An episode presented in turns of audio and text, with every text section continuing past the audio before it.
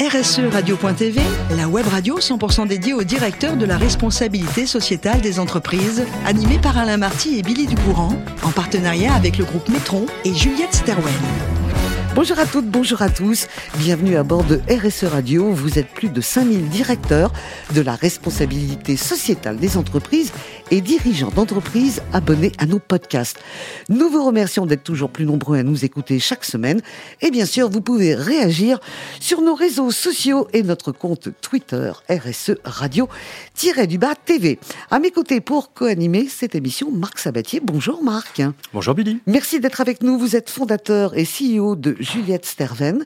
Et à vos côtés, Tanguy Détrose. Bonjour Tanguy. Bonjour Billy. Député CEO de Métron. Aujourd'hui, messieurs, je vous propose de découvrir et d'accueillir Nicolas Perrin, directeur pôle RSE chez Enedis. Bonjour Nicolas. Bonjour Billy. Merci d'être avec nous, mon cher Nicolas. On va voir comment vous êtes arrivé à ce poste et d'où vous êtes parti. Alors, vous êtes arrivé sur Terre à Nancy, dans l'Est.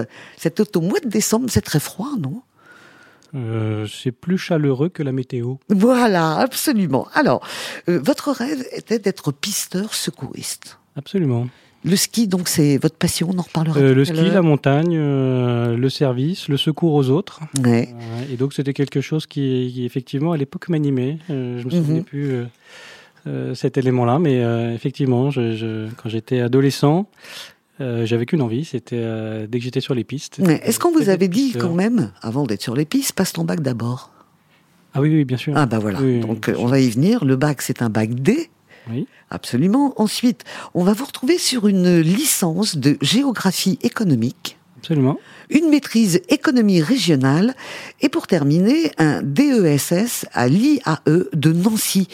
Et je sais aussi qu'aujourd'hui, vous aimez transmettre et que vous avez toujours donné des cours. C'est important pour vous, la transmission? Ah oui, c'est important pour moi, oui. Oui, tout à mm. fait. Donc je donne des cours euh, dans deux secteurs un peu différents. Euh, le premier, pour, euh, à la suite de la professionnalisation que j'ai fait dans, ma carrière, je donne des cours à, à l'ESTP Paris mm-hmm. sur la distribution d'électricité parce que je me suis formé euh, sur le tas. C'était pas ma formation initiale et pourtant, euh, dans mon parcours, je n'ai fait, euh, enfin, j'ai fait une grosse partie de management d'équipe technique opérationnelle.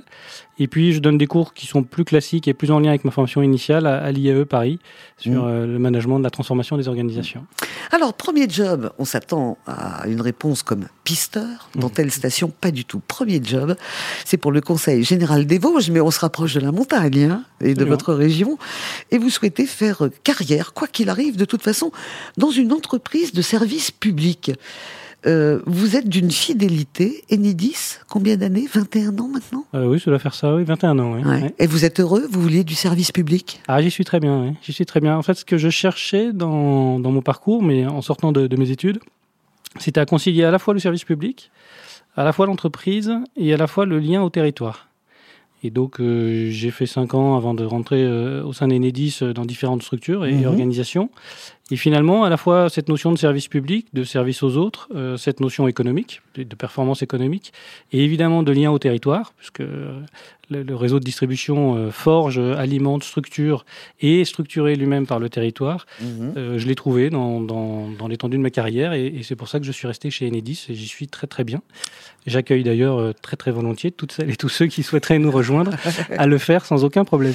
Alors justement, Enedis, 21 ans de carrière, quelle est la phrase ou la valeur qui caractérise le plus cette entreprise à vos yeux? Alors on a comme toute entreprise de, cette taille euh, des, valeurs euh, qui sont euh, qui sont définies et, qui permettent de, caractériser l'entreprise. C'est le sens du service, c'est l'engagement et, c'est le respect. Moi, je pense que s'il y en a une qui, d'ailleurs, m'anime plus particulièrement, c'est celle de l'engagement. Mhm. on la retrouve dans les épisodes un peu de crise aiguë et, les clients peuvent le voir à cette occasion, notamment quand on mobilise la, force d'intervention rapide pour venir euh, dépanner et réparer euh, des ouvrages qui auraient subi des, conséquences euh, d'événements climatiques un peu, difficiles.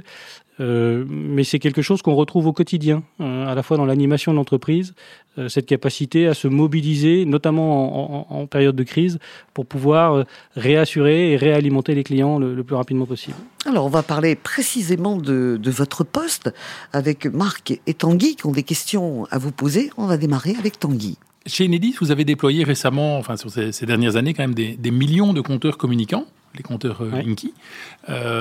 nous, chez Metron, on, adore ce genre de data puisque ça nous permet d'analyser énormément de choses et de découvrir plein de, de potentiels d'économie d'énergie. Quel est le, avec le recul, quel est l'apport le, que vous considérez pour Linky par rapport justement à cette transition énergétique. Est-ce que vous vous dites c'est le socle qui, sur lequel tout est construit ou c'est juste un élément parmi d'autres? Quelle est la vision d'Enedis par rapport à ça? Alors c'est quelque chose qu'on avait, euh, qu'on a peut-être eu du mal à expliquer au début, mais euh, Linky, c'est ce qu'on appelle la première brique du smart grid et, donc du réseau communicant intelligent. Et, Linky, on en avait besoin notamment pour assurer euh, la promotion, le déploiement et euh, la conduite euh, des énergies renouvelables. On, on s'en rentrer dans un détail qui serait un petit peu long peut-être.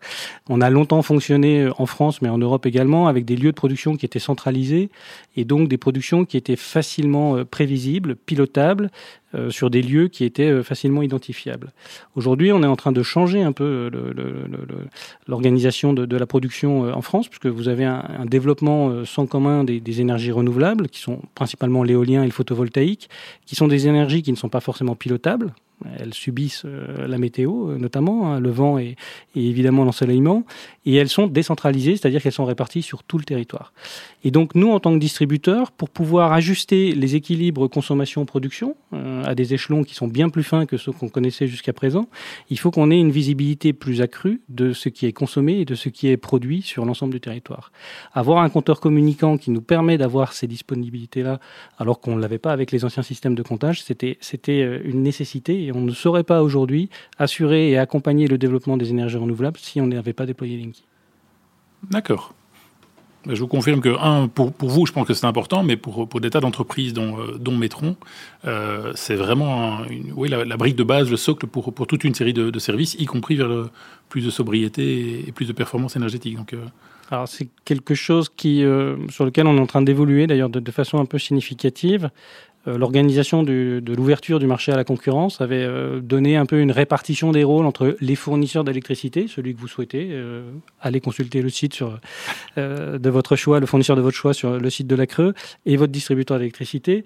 dans cette répartition des rôles, notamment la thématique de sobriété, de précarité des clients, euh, de traitement des, clients en précarité, en difficulté, avait plutôt été initialement en 2008 confié euh, aux fournisseurs d'électricité. Ils gardent cette, euh, cette compétence-là, mais la capacité pour Enedis, sur la base de données agrégées, hein, jamais individuelles, mais de données agrégées, de disposer de consommation sur des quartiers que l'on peut identifier, nous permet de travailler avec des opérateurs spécialisés, au premier rang desquels les collectivités locales, euh, sur, des, sur de nouvelles formes de, gestion de, l'énergie, d'identification éventuellement de programmes de renouvellement d'habitat, de gestion optimisée de l'éclairage public. Euh, ça a été quelque chose d'important cet hiver hein, en, phase de, en phase de sobriété. Euh, tous ces éléments et toutes ces données qui nous permettent d'accompagner soit les clients, soit des, opérateurs un peu spécialisés, ben, encore une fois, on ne les aurait pas eu si on n'avait pas eu Linky. Mhm. Marc oui, euh, Bonjour euh, Nicolas. Euh, on vient de parler de Linky, qui est la première brique et un élément très important effectivement en matière de, de, connaissance des consommations, de fourniture de data, etc. Mais plus, plus globalement, par, par ces missions qui sont de plus en plus nombreuses, par ces missions qui consistent à comment dire, comment connecter les actifs hein, de la, transition énergétique par ces modes de travail avec euh, les collectivités, les territoires. Euh, Enedis fait euh, on va dire structurellement souvent beaucoup plus que beaucoup d'entreprises sur le volet environnemental de la RSE.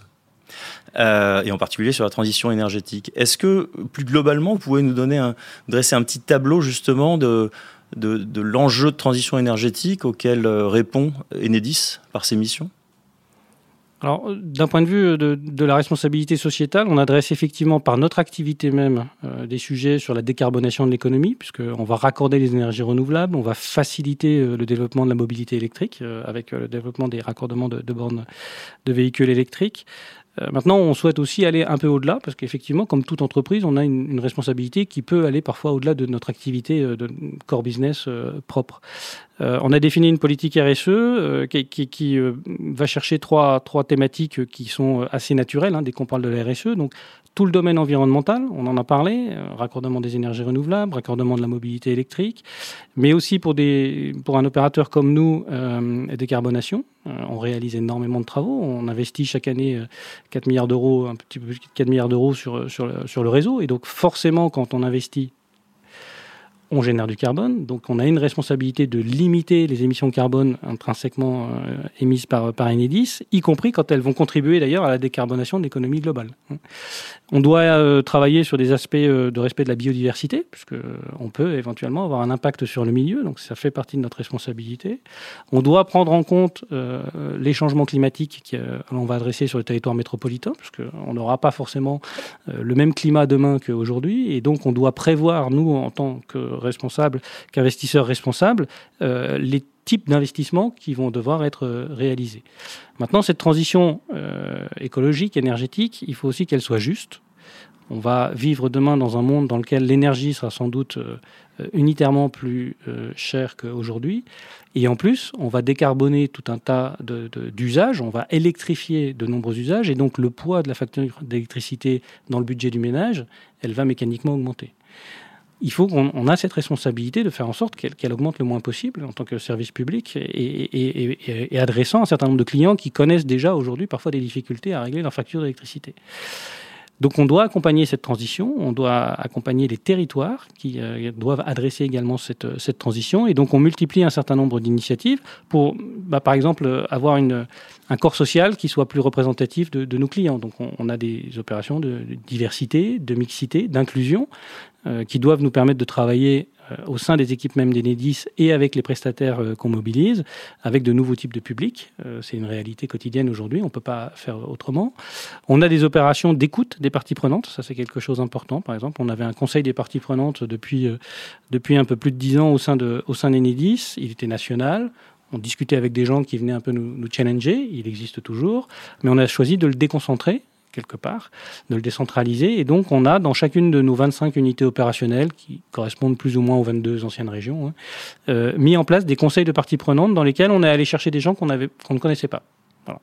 Il y a des tas de gens un peu institutionnels avec lesquels on avait l'habitude d'échanger. Il y avait des tas de gens qu'on ne connaissait pas, qui ne nous connaissaient pas non plus, et donc on est allé les voir. Et puis, euh, peut-être dernier point qui, qui, est important pour nous, euh, on réalise un peu plus de 5 milliards d'euros d'achats chaque année. On considère que là, on a, par le biais contractuel, une force de frappe pour embarquer l'ensemble de nos prestataires dans euh, les axes de la RSE, de responsabilité et de durabilité qu'on a affichés pour notre entreprise nous-mêmes.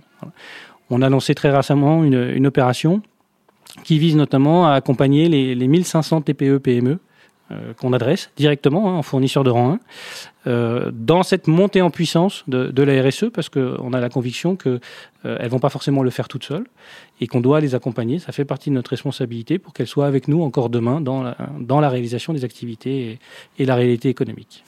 En tous les cas, merci Nicolas, parce que je ne sais pas si Tanguy et Marc sont d'accord avec moi, il a même devancé nos questions. Là, on a eu. Euh, c'est pas faux. C'est pas faux. Hein, on a eu quelque chose de formidable. Mon cher Nicolas, je vous propose euh, un prochain rendez-vous parce qu'on a encore plein de choses à se dire. Mais la prochaine fois, pour vous faire plaisir, ce sera au pied du Mont Blanc. Ça vous va? Ah, ça m'ira parce que moi je suis montagne, euh, montagne, ski, ultra trail, escalade, alpinisme, dès que c'est possible. Et puis en été, quand quand ça peut pas être forcément la montagne, la plongée.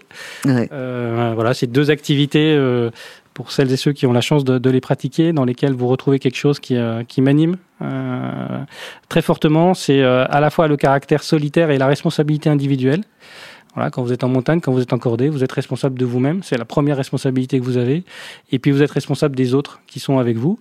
Et, et les autres sont responsables de vous également. Voilà. Et, et, si ce que vous connaissez dans la cordée, qui a, qui a pu connaître quelques dévoiements euh, récents, euh, parfois un peu malheureux, mais ce que vous pouvez connaître dans la cordée, bah, vous le connaissez également dans la palanquée en plongée sous-marine. Et cette, euh, cette solidarité, euh, ce caractère solidaire et solitaire, cette articulation me, me sied euh, particulièrement. D'accord. Ben, je vous remercie infiniment, Nicolas, d'avoir accepté notre rendez-vous. Merci également à Marc et Tanguy. C'est la fin de ce numéro de RSE Radio. Retrouvez toute notre actualité sur nos comptes Twitter et LinkedIn. On se donne rendez-vous mardi prochain à 14h précise pour une nouvelle émission. L'invité de la semaine de RSE Radio, une production B2B Radio.tv, en partenariat avec Metron et Juliette Stawen.